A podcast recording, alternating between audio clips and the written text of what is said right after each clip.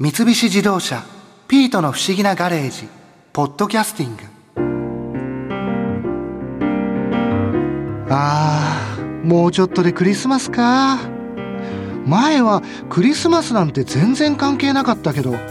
去年は博士の知り合いからいろいろ教えてもらったっけ。クリスマスは横浜にドライブデートがいいって言ってたのはあライターの小川文夫さんだったっけな。あの小川さん新一と言います。よろしくお願いします。よろしくお願いします。お願いします。あの小川さん僕夏ぐらいにですねあの車の免許を取りまして、はい、例えばこのクリスマスとかにそのドライブでおすすめのなんかコースとか場所とかっていうのはありますか？ねそうですね。東京から行くとしたらまあいろんなところありますけど一番ドライブのコースが楽しくて結構景色が楽しめてで一緒に連れていく人がいるのかな。そうまあちょっと友達を誘ってみようかなと思ってるんですけど。それだったらうん横浜がいいかもしれないですね。横浜ですか？僕がおすすめする理由っていうのは景色の変化なんだよね。景色の変化？そう。東京から首都高速横羽線っていうのに入って、はい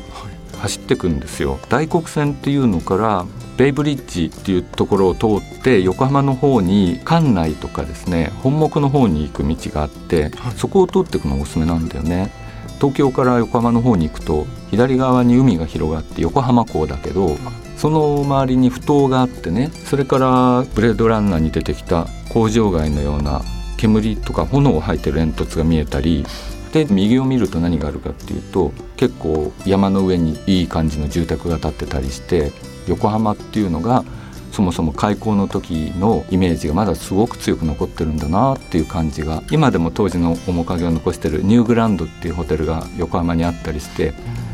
まあ、横浜は東京と全く違うちいちゃいけど大きい奥の深い町だから僕は楽しいと思うんだ。なんか工場地帯とかをこう見て景色としてはいいんですか？なんかそういう。工場はね、うん、工場萌えって言葉知ってる？いやでも聞いたことあります。なんか若い人の間で人気があるみたいで、うん、工場が持ってる力強さとか機能美とか鉄がむき出しの美しさっていうのに美を感じるようなね、うん、そういう気持ちを持ってる人って結構いると思うんで女の子でもし一緒に行くとしても意外に受けるかもしれないよ。そうなんですかね例えばその横浜にそのクリスマスならではとかクリスマスに行くことの楽しみ方っていうのもあるんですか？例えばさっき言ったニューグランドのようなホテルっていうのは装飾が綺麗だし元町商店街はネオンとかキラキラ光ってて歩いてて楽しいところだと思う。でももっと言えばクリスマスツリー好き？そうです。嫌いではないですね。クリスマスツリーの綺麗さっていうのは電飾がキラキラ光ってるからみんな好きだよね、はい、丘の上に上がって横浜を見下ろしてみると街全体がキラキラしてるからクリスマスツリーを見上げてるのとはまた違う楽しさっていうのがあるかもしれない。それをプレゼントしてあげたらどうだろう？誰に？あこの見下ろすそう。電飾港の見える丘公園っていうとこがあってねそこは観光名所なんだけれどもそういうところに上がっていけば港が一望できるからそこに海と町がちょうど接してるあたりの綺麗さとかそういうのは東京だとあんまり思い浮かばないよね。やっぱりその景色はそこならではのそうだよね。東京は港の周りとか埠頭っていうのはもともと江戸幕府が管理してたでしょ？それで町が発展しなかったんだよね。せいぜい銀座からだから随分奥にも今埋め立てて引っ込んじゃってて銀座が陸の端っこって感じはしないでしょ？全然しないですね、ね、それは横浜はそういうことがなくて街がもう海に落ちそうなところまで迫ってるからそれが綺麗なんだよね。あギリギリまでその街が来てるという。そうそうそう。そういう様子っていうのはドライブしてて高速道路の上からも分かるしもちろん止めてちょっと丘の上に上がれば分かるしこれはもう美しい港町ならではの良さでこれはクリスマスに限らないんだけれども、クリスマスだから見ようっていう気持ちで見れば、僕はものすごくクリスマス的な景色だと思うけれどな。なんかその最近例えばこう注目の場所とかおすすめのスポットとかっていうのはあるんですか？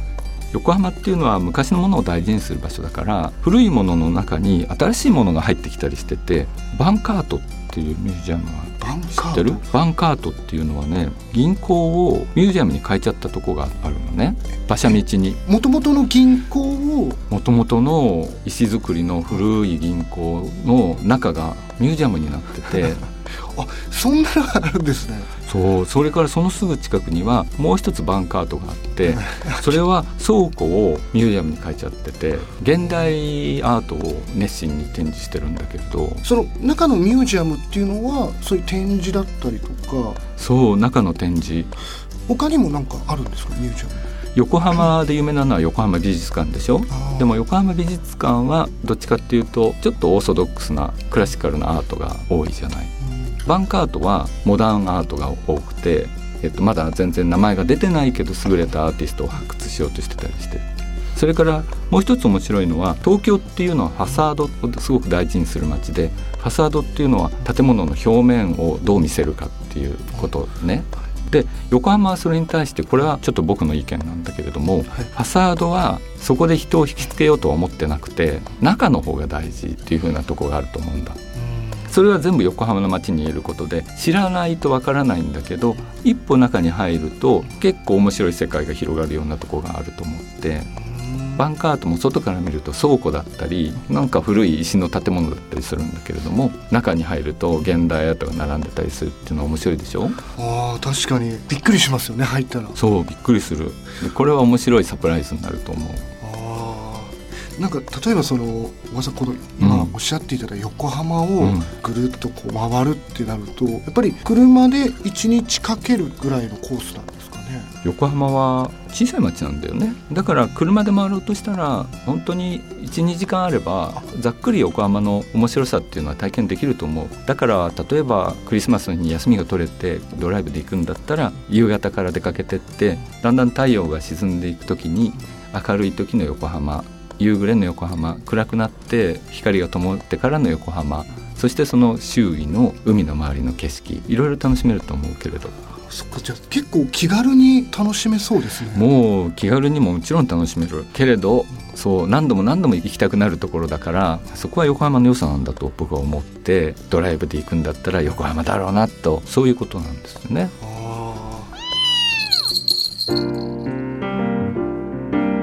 今年は僕も行こうと思ったら行けるんだよな。クリスマスの横浜へ夜景を見にドライブ。ただ一人で行くっていうのもな。かといって元子を誘うのもな。博士に知られたら来年ずっとそのことでいじられそうだしな。え？お前が付き合ってくれるって？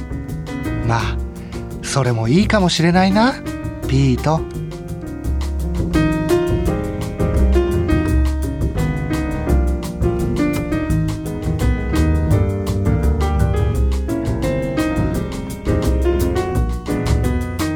三菱自動車ピートの不思議なガレージ